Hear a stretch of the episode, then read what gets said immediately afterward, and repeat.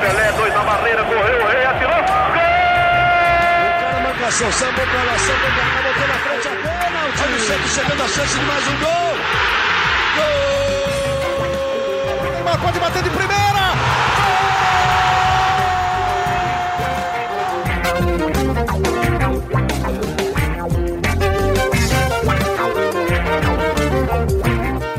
Um orgulho que nem todos podem ter. Sejam muito bem-vindos, sejam muito bem-vindas a mais uma edição do podcast GS Santos, edição número 281 do, do nosso podcast. Meu nome é Iago Rudá, eu sou um dos setoristas do Santos aqui no GE e comigo para gravar é, essa edição aí que fala de Copa do Brasil, mas também de Brasileirão, é, sobre o começo do Santos na, na Série A do Brasileirão, o Bruno Gutierrez, meu parceiro de reportagem, e a Isabel Nascimento, a maior e melhor youtuber santista de todos os tempos. Mas assim como aconteceu na última edição, a Bel continua no Chile, porque a vida tá fácil da Bel. Porque a Bel tá passeando aí pela América do Sul, o Santos nessa situação e a Bel passeando. Vejam, vejam só vocês. É, e aí a gente vai pedir. A Bel não tá aqui na, na conversa com a gente, mas ela vai mandar é, vai mandar as observações dela depois e aí vocês é, vocês acompanham dessa forma, é, mas só para deixar claro. E bem, eu vou começar, claro, com o Bruno Gutierrez, que estava na Vila Belmiro. É, domingo, Santos 0, Atlético Mineiro 0. Santos começa capengando o Brasileirão. Duas rodadas, um ponto só somado. E o Santos, e aí a gente tem que fazer aqui a observação. Tem muita gente empatada, tem muita ainda com duas rodadas os critérios de desempate ainda não são muito claros, porque é, campanhas muito parecidas, mas o Santos já está na zona do rebaixamento com duas rodadas é, de Campeonato Brasileiro. É, Guti, quais foram suas observações de Santos 0 e Atlético Mineiro 0? O que, que você achou do Santos? E aí vou pedir para você falar sobre o Santos no primeiro tempo e sobre o Santos no segundo tempo e como você vê esse início do Santos. Já era esperado esse tropeço, ah, vamos colocar assim, né? Esse tropeço do Santos no começo de, de Série A? Salve, salve, Iago. Mandar um salve para Abel, que está no Chile. É, Iago, é, só fazer um parênteses aqui. Desde que a Abel começou a, a ver as coisas, né, para embarcar para o Chile, o Santos parou de fazer gol. Talvez seja a ausência dela que esteja provocando a ausência de gols do Santos, mas vamos falar disso um pouco mais para frente. É, saudar também quem ouve aqui o podcast do Peixão. Olha, Iago, o Santos ele deu indicativos que iria fazer uma boa partida, né? Ele começou bem, começou marcando pressão, é, agredindo o Atlético. A gente esperava que o Atlético dominaria as ações do jogo, mas o começo mostrou um Santos mais ativo, buscando o Lucas Lima. É, deu um, um, uma batida colocada na entrada da área que o Everson precisou se esticar para evitar o gol. O Ângelo deu um cruzamento muito perigoso para o Messias cabecear, que o Messias não chegou é, na bola. Ali o Santos poderia ter aberto o placar, por exemplo, e ter uma, um pouquinho mais de tranquilidade para enfrentar o Galo. Mas, é, a partir de um lance, acho que tem um lance que começa a virar a chave do Santos inteira, que é a enfiada de bola do Lucas Lima para o Ângelo, e o Ângelo tem condição de chutar, e ele dá uma travada na bola. Nessa primeira travada, é, a marcação dobra em cima dele, daí ele já não consegue mais tocar para o Marcos Leonardo dentro da área, não tem mais ângulo para o chute, ele precisa recuar para o Lucas Lima, que também já estava com marcação, ele chuta travado, enfim.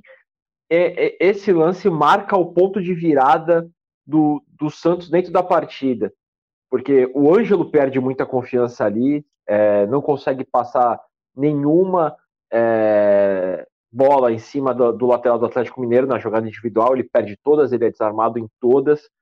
É, o Santos não consegue mais criar com, com tanto perigo, não consegue oferecer risco ao Everson, e ao mesmo tempo o Atlético Mineiro cresce no jogo. E o Atlético Mineiro domina as ações daí para frente. É, é, mais uma partida que é uma, meio que um replay do que a gente viu nos últimos dois anos no Campeonato Brasileiro, em que o João Paulo salva o Santos. É, e sorte do Santos que o João Paulo estava num bom dia, numa boa fase, para evitar algum gol do Atlético Mineiro e segurar o 0 a 0 Principalmente ali, é, se não me engano, é um, um, chute do Johan que passa com muito perigo, uma que ele espalma, teve, teve uma que passou pelo João Paulo, mas o jogador do Atlético Mineiro que completa certa travessão, por exemplo. É, e no segundo tempo, a bola do Otávio, que o João Paulo nem vê de onde que vem a bola, ela passa por baixo do, das pernas do Bauerman, e num puro reflexo o João Paulo evita o gol, assim como ele evita que o Paulinho faça o gol também numa jogada de contra-ataque, que ele sai e, e, afasta a bola com o pé. É, mas o Santos, de novo, assim, contra o Grêmio, o Santos foi mais, mais contundente. Deu a esperança de que iria ser um Santos diferente no brasileiro se atuasse com aquela competitividade, com aquela vontade que atuou em Caxias do Sul. Início do jogo parecia que ia ser assim, mas aí a coisa desandou e o Santos enfrenta um grave problema ofensivo, né? É, o último passe, é, um toque mais refinado, uma finalização que não está saindo. É, muita gente vai criticar o Marcos Leonardo, mas a bola não tem chego no Marcos Leonardo, não em condições de fazer gol. Lógico que às vezes, as poucas vezes que chega, o Marcos acaba tomando, por muitas vezes, a decisão errada. É, isso também pesa. Mas, por exemplo, contra o Atlético Mineiro, o Marcos teve uma chance de chutar no gol, clara. E foi um passe do Lucas Lima, que ele ganhou da, da marcação. E na hora que ele podia até ter avançado, entrado na área, ele preferiu arriscar o chute, o Everson acabou espalmando. Isso talvez o único chute a gol do Santos no segundo tempo que tenha sido é, realmente ali alguma ameaça para o gol do Atlético Mineiro. É, o Santos oscila demais, né, Iago? Eu acho que você vai concordar comigo, o torcedor é, do Santos vai concordar, que não dá para um time fazer uma partida ok para bom numa derrota para o Grêmio e cair tanto como foi com, contra o Audax italiano, vice-lanterna do Campeonato Chileno, dentro de casa, com o apoio da torcida, e na sequência com o Atlético Mineiro você começa bem em um lance que o time começa a perder a confiança, desanda tudo. É, é difícil assim você dar um diagnóstico do Santos, porque foi até o que a gente comentou na nossa matéria de hoje de manhã. Parece que o Santos tem um cobertor curto, né? Porque o início do Paulista sofreu muito gol, mas o ataque ainda funcionava razoavelmente, fazia seus gols, goleou a portuguesa, fez dois gols em cima do Corinthians, é, dois gols em cima do Mirassol, três gols em cima do Iguatu na Copa do Brasil. Enfim, o ataque funcionava. A intertemporada, o Santos solucionou o problema defensivo, passou a sofrer menos, é, sofreu só um gol em cinco partidas, mas o ataque parou de marcar. É, precisa o, o Odair e os jogadores encontrarem um equilíbrio nisso. Né? A defesa está certa, mas agora é, esse último passe, essa criação muito pobre do Santos tem, tem que melhorar, senão vai, vai sofrer bastante para essa sequência do, do Campeonato Brasileiro. Enfrentou duas pedreiras. É, na próxima rodada tem o América Mineiro que tomou 2, 3 a 0 nas duas primeiras rodadas. Mas quem vê placar não vê como foi as partidas. Né? O América Mineiro é um time muito perigoso e que teve muitas condições de vencer o São Paulo é que no final da partida, e até por erros do próprio América Mineiro, o São Paulo fez um placar mais elástico. Mas o América teve muita chance de vencer o próprio São Paulo. Então, assim, é um adversário traiçoeiro que o Santos vai enfrentar na Vila Belmiro. E o time até recuperar um pouco da confiança perdida, né? Três jogos sem vitória. É, é bom que vença agora o Botafogo no meio de semana e o América no fim de semana, até porque mais para frente tem ali um, um confronto é, vital na, na Copa Sul-Americana contra o News Old Boys na Argentina. Né? Talvez seja o jogo mais pesado desses próximos três que o Santos tenha. Mas é isso, Iago. Contra o Atlético Mineiro, o Santos de novo é, se perdeu e foi salvo pelo João Paulo, um roteiro que tem se repetido. Eu, evidentemente, assisti o jogo do Santos, até porque eu sou setorista do Santos. É, Para ser bem sincero, eu achei o primeiro tempo do Santos bem competitivo, dentro do que essa equipe pode fazer. É, e aí, claro, é, eu já falei aqui outras vezes e mantenho meu posicionamento. Eu acho o Santos muito dependente do Soteudo. Qualquer melhora do Santos passa pelo Soteudo. É, o Soteudo estava suspenso, ele tinha sido expulso contra o Grêmio na primeira rodada, não pôde jogar. E o Mendonça, que, que é uma opção de velocidade nesse time do Santos, o Odair fala muito, muito sobre o quanto que ele sofre sem as peças de velocidade. E as peças de velocidade dele são Mendonça, Ângelo, Lucas Braga e Soteudo. É, ele diz que sem essas peças de velocidade o time acaba sofrendo muito. Ele teve que jogar com meias abertos pelas laterais do campo.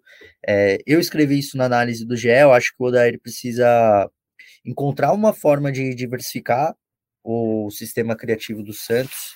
Eu acho que o Marcos Leonardo ele tem potencial para ser um, um jogador assim para fazer o pivô e, e, chamar os meias, os volantes para participarem mais do jogo na fase de construção é, das jogadas. E eu acho que o Marcos Leonardo é um cara que ele é muito incisivo em direção ao gol. Quando a bola está na iminência de chegar no Marcos Leonardo, o Marcos Leonardo quer resolver é, logo, quer finalizar. E eu acho que o Santos, assim, quando não tiver esses jogadores de velocidade, que foi o que aconteceu contra o Atlético Mineiro, vai depender muito dessa colaboração do Marcos Leonardo. Isso não está acontecendo. É, mas, apesar de. Eu concordo com o que o Gutierrez falou, é, o Santos, no fim das contas, pela forma como a partida se desenrolou, eu acho que foi até um resultado ok para o Santos. O problema é que o Santos tem um ponto só em duas rodadas, então eu já, eu já se eu fosse ali o Oder Helman, Paulo Roberto Falcão, o presidente Rueda, é, já estaria com o sinal de alerta ligado, porque o Campeonato Brasileiro é muito traiçoeiro, é uma competição dificílima, cada jogo nessa temporada vai ser pedreira, é, então o Santos tem que começar e logo para ontem a vencer no Brasileirão. Mas antes da gente pular para o próximo assunto, que é a Copa do Brasil, é, eu queria ouvir a opinião da Bel, né? Ô Bel, é, você está no Chile, evidentemente, mas como que foi? É, você assistiu o jogo? É, quais foram as suas percepções? É, e você viu o Santos competitivo dessa forma que eu é, que eu vi, que o Gutierrez também viu o Santos. Como que foi para você, como torcedora, é, a percepção desse jogo aí entre Santos e Galo na Vila? Bom, mais uma vez, eu acho que é um Santos que engana muito, né? A gente pouco sabe da fase que tá o Santos, a gente pouco sabe do que, que o Santos vai apresentar. É, foi um Santos que começou marcando bem, começou até marcando alto, pressionando. Parecia muito que a gente veria aquele Santos mais parecido com aquele Santos que jogou contra o Grêmio e não parecido com o Santos que jogou contra o próprio Audax, é, ou, é, ou mesmo contra o próprio Botafogo, que venceu, mas não foi aquele jogo que convenceu. Mas acaba que, infelizmente, assim, durou pouco, né? O Santos deixou o Atlético gostar mais da partida, que não dá nem pra gente comparar os níveis dos dois times e também é, é, desde recursos financeiros, até o tempo mesmo que o time do Atlético já é um time muito mais consolidado do que esse time do Santos, que toda hora muda, né? A gente tá falando de mais um jogo que entraram mais reforços que o Santos acabou de contratar. Então, eu acho que assim, o Atlético acabou fazendo o suficiente para conseguir vencer. E o Santos, mesmo tentando colocar os dois, as duas pessoas novas, né, colocou o Luan e também colocou, é, colocou o Inocêncio, colocou o Luan e mesmo assim o Santos basicamente ficou no mesmo patamar, não foi, não foram jogadores que realmente mudaram, é uma coisa que a gente questiona muito do quanto essas contratações de fato estão sendo efetivas, mas eu acho que foi um Santos que vamos dar uma, um jogo regular, uma nota 6, um jogo ruim, mas que se você pensar que o Santos jogou contra o Atlético e contra o, o, Grêmio, que são dois dos grandes times do campeonato, tomou um gol pensando pela defesa, acho que tentando cavar aí algo positivo, a gente tem a questão da defesa, né? Infelizmente, né, temos o João Paulo como melhor da partida de novo, mas você tem uma defesa que não tá mais sofrendo tanto na bola aérea, que era um super problema do Santos, e você tem um Santos que também não está tomando muitos gols, né? A gente tá falando desses últimos três jogos, considerando é, o próprio jogo com Botafogo, os dois jogos também é, contra o Grêmio e contra o Atlético, são, e o próprio Botafogo também, são jogos aí que você vê que o Santos também não está tomando muitos gols, mas tá zero eficiente ali é, no ataque, que é uma das coisas que a gente precisa olhar, porque é um Santos que, mesmo mudando o meio de campo, mudando o meio de campo, coloca o Miguelito, coloca o David, é um Santos que não marca. Não marca gols, no caso, né? A marcação até que tá um pouco melhor, mas é um Santos que ofensivamente tá nulo. Pois bem, é, vamos partir para a Copa do Brasil.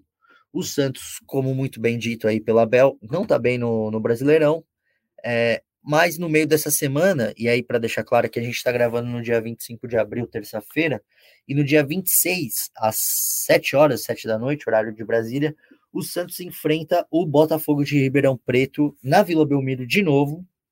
O Santos tem uma sequência de quatro jogos na Vila, né? Já fez dois deles, dois empates sem gols contra o Audax Italiano e contra o Galo, e agora tem um terceiro jogo dessa série, que é contra o Botafogo de Ribeirão, na Vila, pela terceira fase da Copa do Brasil, No jogo de ida, lá é, no interior de São Paulo, o Santos venceu por 2 a 0 então o Santos está numa situação muito confortável para né, nessa decisão com, com o Botafogo. O Santos pode até perder por um gol de diferença em casa, que vai passar. E para essa partida, antes da gente falar do, do, do, time do Santos em si, da forma como o Odair deve montar o time, é, a gente vai ter alguma. As arquibancadas da Vila Belmiro vão estar diferentes. Por quê? É, o Santos foi punido no STJD no ano passado. Vocês se lembram, né? É, acho que todo mundo se lembra.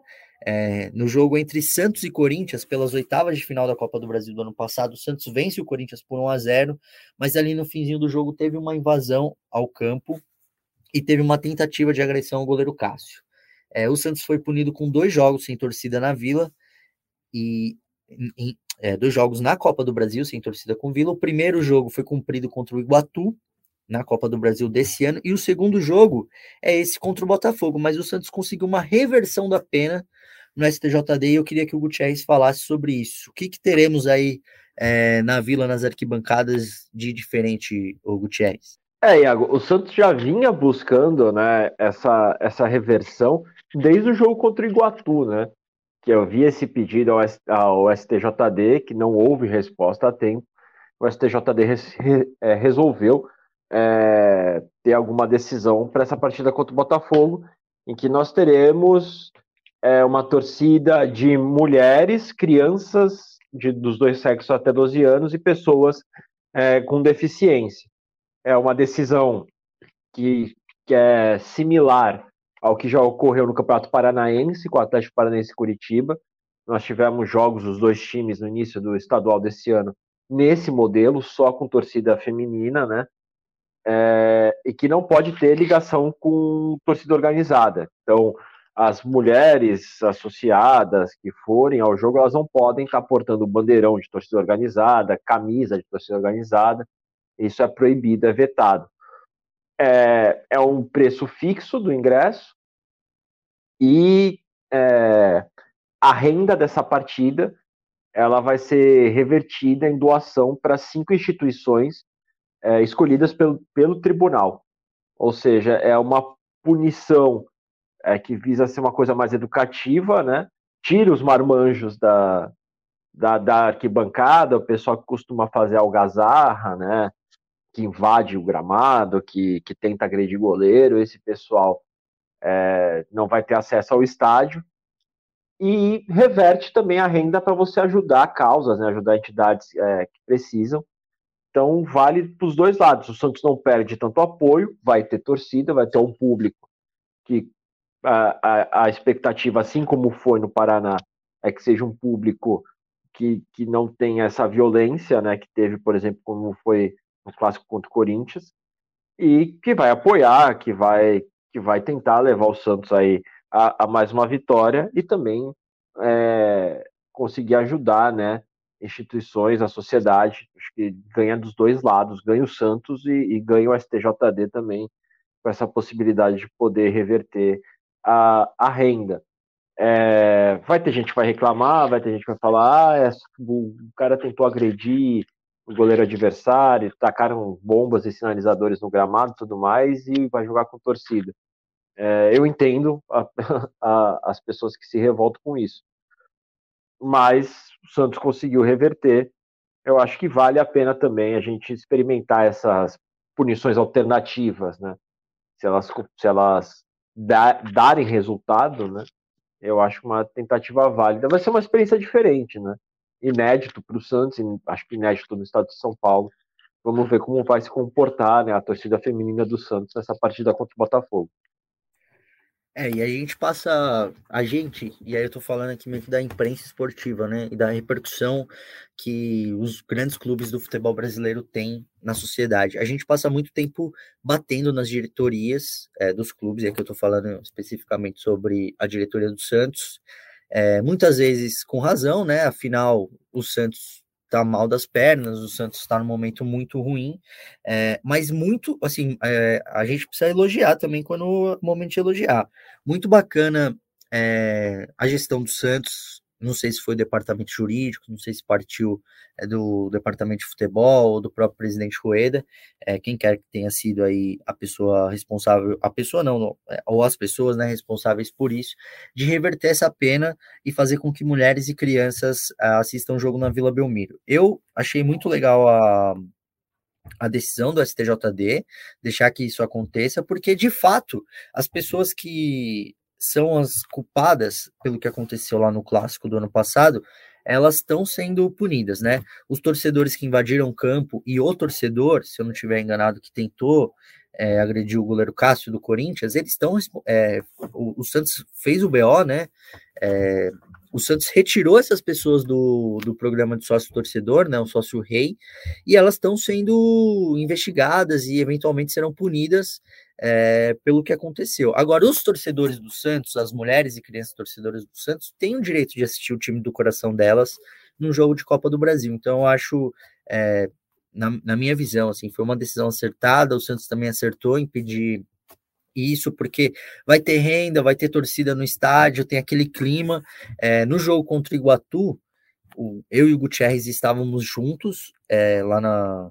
Acho que tinha, sei lá, 50 pessoas que puderam assistir esse jogo e a grande maioria delas jornalistas, né? A gente estava um sentado lado do outro.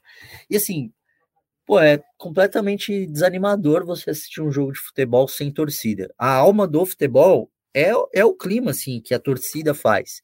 Então, é, fará muita diferença para o Santos ter, ter esse pessoal nas arquibancadas. E aí fica o meu registro de algo positivo aí que o Santos tem feito nos bastidores, que foi conseguir reverter essa pena e ter, é, ter esse apoio aí lá na Vila. E aí, já falando do jogo, o Gutierrez, é, o Santos já treinou, a gente está gravando na tarde aqui de terça-feira, o Santos já treinou e a gente teve atualizações no departamento médico do Peixe. Você pode passá-las para a gente, por favor? Vamos lá, vamos lá. Ó, sem, tô sem cola aqui, mas a gente vai, vai na cabeça, na memória, a gente consegue. Luan Dias, o, é um desfalque certo para a partida, né, Iago? O Odair, na coletiva do domingo contra o Atlético Mineiro, já havia dito que o, é, ah, eu acho que o Londia sentiu a posterior ali da coxa esquerda, o músculo posterior, é, nos últimos 10 minutos é, jogou no sacrifício tudo mais, vai ser reavaliado. E depois de, de ter passado por exames de imagem, foi constatada realmente a lesão. Então, o Luan Dias iniciou tratamento junto à fisioterapia, está fora do jogo. É, Lucas Braga a gente até soltou uma matéria ontem falando sobre essa questão da pubalgia, né? Como o Lucas está tá tratando, né? É uma, é uma doença que já é, tirou ele de ação no final da, do Campeonato Brasileiro do ano passado e que ele jogou no sacrifício durante o Paulista, né? Já sentia dores, mas ele sentiu que precisava ajudar a equipe naquele momento e por isso ele foi para campo mesmo assim. E agora está esse tempo muito longe, afastado, né? É, uma notícia boa é que ele treinou parte do treino de hoje com elenco, né, de hoje, terça-feira, com elenco. Ou seja, aumenta é, as chances dele ser relacionado em breve. Não para esse jogo, claro, mas talvez para o jogo contra o América Mineiro ou talvez contra o New Old Boys na, na próxima semana pela Copa Sul-Americana. João Lucas em transição no gramado, né, está se recuperando também de um problema muscular, é, mas só é, atividades individualizadas, né? Ele não tem contato é, com o restante do elenco, né? Até para preservar o jogador. Conforme ele for evoluindo, aí ele vai ser reintegrado aos treinos normalmente. E Lucas Braga, com essa lesão ligamentar no tornozelo esquerdo, que apesar de falar lesão ligamentar, né, gera uma preocupação. Não é um caso muito sério. É, ele está ali fazendo também tratamento com a fisioterapia, aí já na parte de academia, né, interna, sem trabalhar no gramado ainda. Lógico, entre esses todos é o que vai talvez demorar um pouquinho mais para voltar junto com o Lan Dias. E aí tem os casos que já estão há mais tempo, né? O Leonardo Zabalo e o Felipe Jonathan, dois jogadores que tiveram lesões sérias no joelho, vão ficar um tempo é, mais longo, né? Afastado do, dos gramados. E com isso o Odair treinou é, hoje a equipe treinou com o que tem de melhor. É, tem uma informação que a gente conseguiu confirmar, né? A, a setorista do Santos, né, no GE, a Vitória Leite, ela, ela auxiliou a gente nessa apuração em que o Santos mantém a força máxima. O Odair até cogitou é, poupar alguns jogadores, como o Dodi e Lucas Lima, né, pelo excesso de jogos, pela alta carga né, é, dessas últimas partidas, mas treinaram como titular. As únicas mudanças vêm dos jogadores que retornam. Soteudo, suspenso no Campeonato Brasileiro, volta a ser opção. Mendonça, preservado, porque tinha tido contato com um familiar que utilizou é, uma substância que poderia entrar no doping, por isso é, não foi relacionado para o jogo contra o Atlético Mineiro, também retorna, e os dois devem ser titulares, né?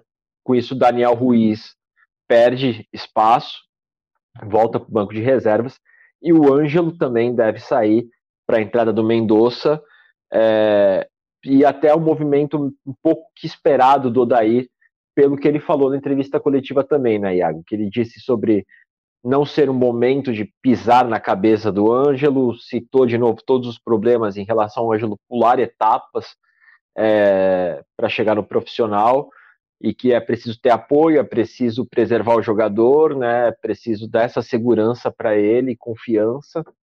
Então o Odair achou bem, por bem, né? Como ele saiu, o Ângelo saiu vaiado da, da partida contra o Atlético Mineiro, muitos torcedores cobrando, muitos torcedores xingando o Ângelo é, por algumas decisões que ele tomou no gramado.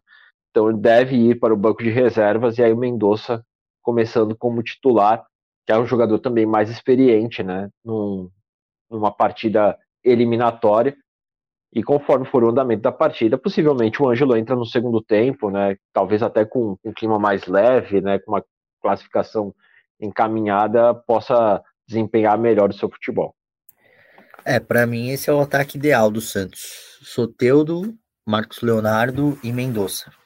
E aí tem o Lucas Lima no meio, fazendo a ligação entre eles. É... Eu já falei aqui outras vezes, eu não acho que o time do Santos seja ruim. É, longe disso, eu acho que o time do Santos é bem competitivo, mas para isso o Santos precisa ter todo mundo em campo. Então, essa formação contra o Botafogo, e aí o Odair até poderia poupar, né? Já que tem uma vantagem de 2 a 0 pode perder por um gol, pode empatar. É, e evidentemente qualquer vitória coloca o Santos nas oitavas de final da Copa do Brasil, é, mas também é uma oportunidade dele ajeitar esse time para pensando no Brasileirão, né? Usar esse jogo, é, não que não que o Santos vai entrar com essa cabeça é, de jogar uma decisão de Copa do Brasil pensando em testar para o Brasileirão. Mas a situação 2 a 0 é muito improvável que o Botafogo reverta isso na, na Vila Belmiro. Então eu acho que é um, um teste de luxo, vamos colocar assim, para o Odair jogar com, com esse quarteto, né? Lucas Lima, Soteudo pela esquerda, Mendonça pela direita e Marcos, Marcos, Marcos Leonardo centralizado ali na função de nove, sendo o homem gol do peixe. É, ô Bel, é, você acha que essa é a, a formação ideal para o ataque do Santos? Lucas Lima, Soteudo, Mendonça e Marcos Leonardo? É muito difícil você falar em algo ideal pro Santos, né? Porque parece que sempre o que tá melhor é o que tá de fora, né? Ah, quando o Ângelo voltar, quando o Solteiro voltar, quando o Marcos Leonardo, quando o Lucas Barbosa, sabe? Você começa a colocar uma dependência sempre no que não vai voltar agora, sempre na pessoa que tá de fora. Eu acho que Pode ser algo ideal, a gente vai ter que ver se vai ser efetivo. Hoje é um Santos que, mesmo até com o último jogo, o Lucas vai jogando um pouco melhor. Ainda existe uma desconexão que a gente fala é, entre os volantes para o ataque. É um Santos que consegue sair com a bola, mas não consegue levar essa bola até o ataque. E, e é o Marcos Leonardo também que acaba sendo um, um, momento mais ineficiente do Marcos Leonardo, né? É difícil falar isso, mas, por exemplo, você teve o que quase, além do Lucas Lima ter feito quase um golaço de fora da área, ele cria algumas boas jogadas, mas que o Marcos Leonardo e o próprio Ângelo não conseguem aproveitar. Então, sim, talvez a gente possa ver um Santos, é, esse, esse ideal do Santos aí, jogando com o Marcos Leonardo, com o Soteudo e com o e com Mendonça, mas eu sinto muito que toda vez a gente olha para quem tá de fora buscando alguma mudança. Alguém tá de fora vai mudar esse Santos. Vão chegar os caras da Água Santa que 70% do, ti, do, do da, da, torcida do Santos não conhecia, que vai mudar, sabe? Eu acho que é, é esse o problema que eu sinto. É aquela coisa que o Santos parece que sempre tá precisando de mais alguém no ataque, né? É, o Ângelo não vive uma boa fase, Marcos Leonardo não vive uma boa fase. Até que tá entrando, às vezes, o Miguelito, o próprio David que eu comentei, o Daniel, o Daniel Ruiz foi discreto, talvez até utilizar o Daniel Ruiz menos de ponta e mais como um meia, tentar mais esse time, mas aí você já trouxe mais um meia, então não faz sentido você usar o Daniel Ruiz dessa forma. E a gente sente esse Santos ainda muito ansioso, muito querendo logo marcar. O próprio Marcos Leonardo, a gente sabe que centroavante, centroavante vive de gols. E cada jogo que passa vira uma estatística. Então, óbvio que isso também tá pesando muito pro Marcos Leonardo. E claro que o Santos precisaria daquele cara lá na frente que a gente tivesse certeza, sabe? Algum cara com a confiança. E hoje quer comparar com o jogo do Atlético, falar se o Santos tivesse alguém como o Hulk, mas alguém que tivesse essa confiança, que por mais que a confiança na defesa, a gente tá conseguindo construir, no ataque tá extremamente falho. O Santos tá conseguindo se mostrar, às vezes, um pouco controlado no começo da partida, mas depois acaba se perdendo. Bem, tá aí a opinião da Bel sobre, sobre a formação do sistema ofensivo do Santos, a que ela considera melhor. E aí eu já queria é, pedir o palpite de vocês. É, o jogo acontece na quarta-feira, Santos e Botafogo de Ribeirão Preto, às 7 horas. Vocês acompanham tudo no GE. É... Gutierrez, qual que é seu palpite para essa partida na Vila Belmiro? Você acha que o Santos vai ter uma certa facilidade, igual teve no primeiro jogo? Olha, Iago, se o Santos conseguir jogar o futebol que jogou no primeiro tempo da partida de ida contra o Botafogo, eu acho que consegue fazer o resultado e, e até ter mais tranquilidade, né? Para um segundo tempo, até começar realmente a poupar jogadores, né? E conseguir encaminhar a vaga. Eu acredito que o Santos volte a vencer pelo mesmo placar. Eu vou chutar 2 a 0 e a classificação para as oitavas de final da Copa do Brasil. Muito que bem, muito que bem. E você, Bel, quero ouvir também o seu palpite para Santos e Botafogo na Vila Belmiro. Meu palpite para esse jogo, eu vou mais uma vez, vamos no 2 a 0 Santos, né? Um Santos aí que tá tentando fazer uma ação diferenciada para essa partida. Então espero que tem, tem que ganhar. Eu acho que não dá mais para ficar, ah, mas é o Santos, ah, mais, ah, mais. Tem que colocar, a gente tem que saber diferenciar o que é obrigação e o que não é. É obrigação ganhar e não é obrigação ganhar apenas, né? Vamos dizer assim, a obrigação vai além de um golzinho. É um Santos que tem que brigar por uma obrigação de ganhar de 2, de 3 a 0, porque não só o torcedor merece isso, todas as pessoas que estarão no estádio, mas você precisa começar a dar metas um pouquinho maiores para esse time do que empatar em casa com o Atlético tá bom, perder só de um do Grêmio tá bom, não. Esse Santos precisa ganhar e ganhar bem. Eu vou em 2 a 0 pro Santos.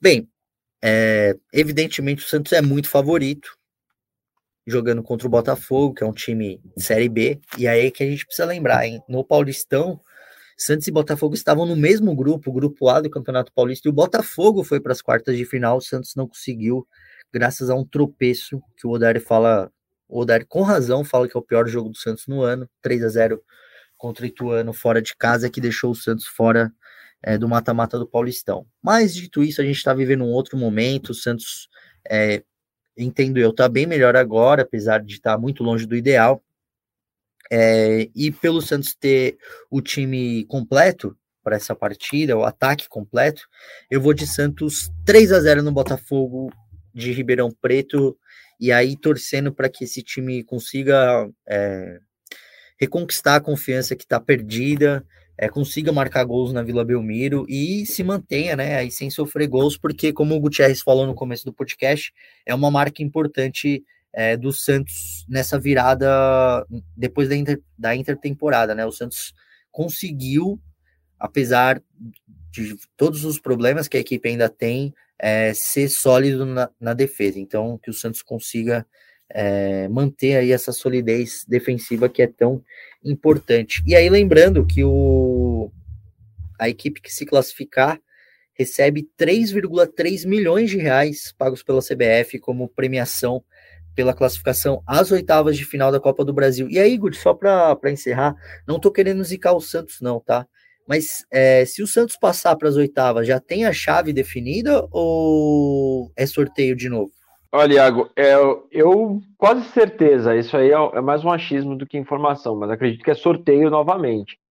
É, a Copa do Brasil tem isso, né? De chaves pré-definidas na primeira e segunda fase, Daí, a partir da terceira fase, eles definem sorteio. Numa primeira etapa, eles sorteiam um confronto. E numa segunda etapa, eles sorteiam o mando de campo. Né? Quem disputa a primeira partida em casa e quem decide é, a, o confronto em casa. Né? É, creio que seja sorteio de novo, aí até a, as fases finais da, da Copa do Brasil. E aí, de novo, não tô zicando o Santos, pelo amor de Deus, não entendo que eu tô zicando o Santos, mas se o Santos passar, e deve passar, né, é, vamos torcer para que o sorteio seja mais legal com o Santos na Copa do Brasil, né? Porque no ano passado deu um clássico nas oitavas de final.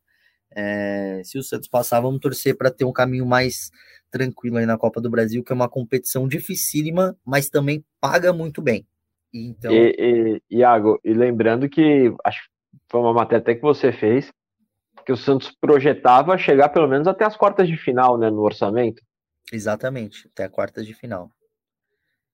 Então tem aí, precisa obrigatoriamente passar para o Botafogo e a próxima fase para cumprir o que está previsto no orçamento do Santos, que já está furado, né? Porque esperava que chegasse na final do Paulista e passou muito longe disso.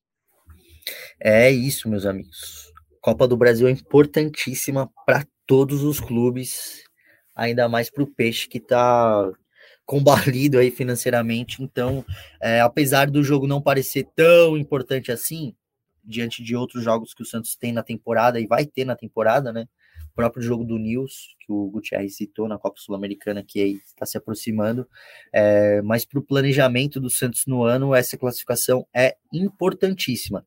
E bem, é, eu agradeço vocês por acompanharem mais uma edição do nosso podcast.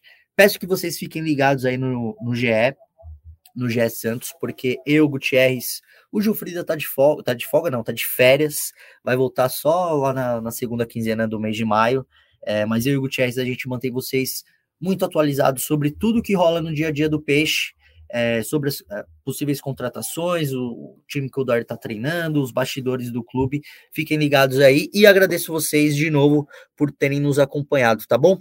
Valeu, Gucci, valeu, Bel. Os trabalhos técnicos foram da Ana, a quem eu agradeço muito, e a gente se vê na próxima. Fiquem ligados aí no podcast GE Santos. Valeu, pessoal. Abração, tchau, tchau.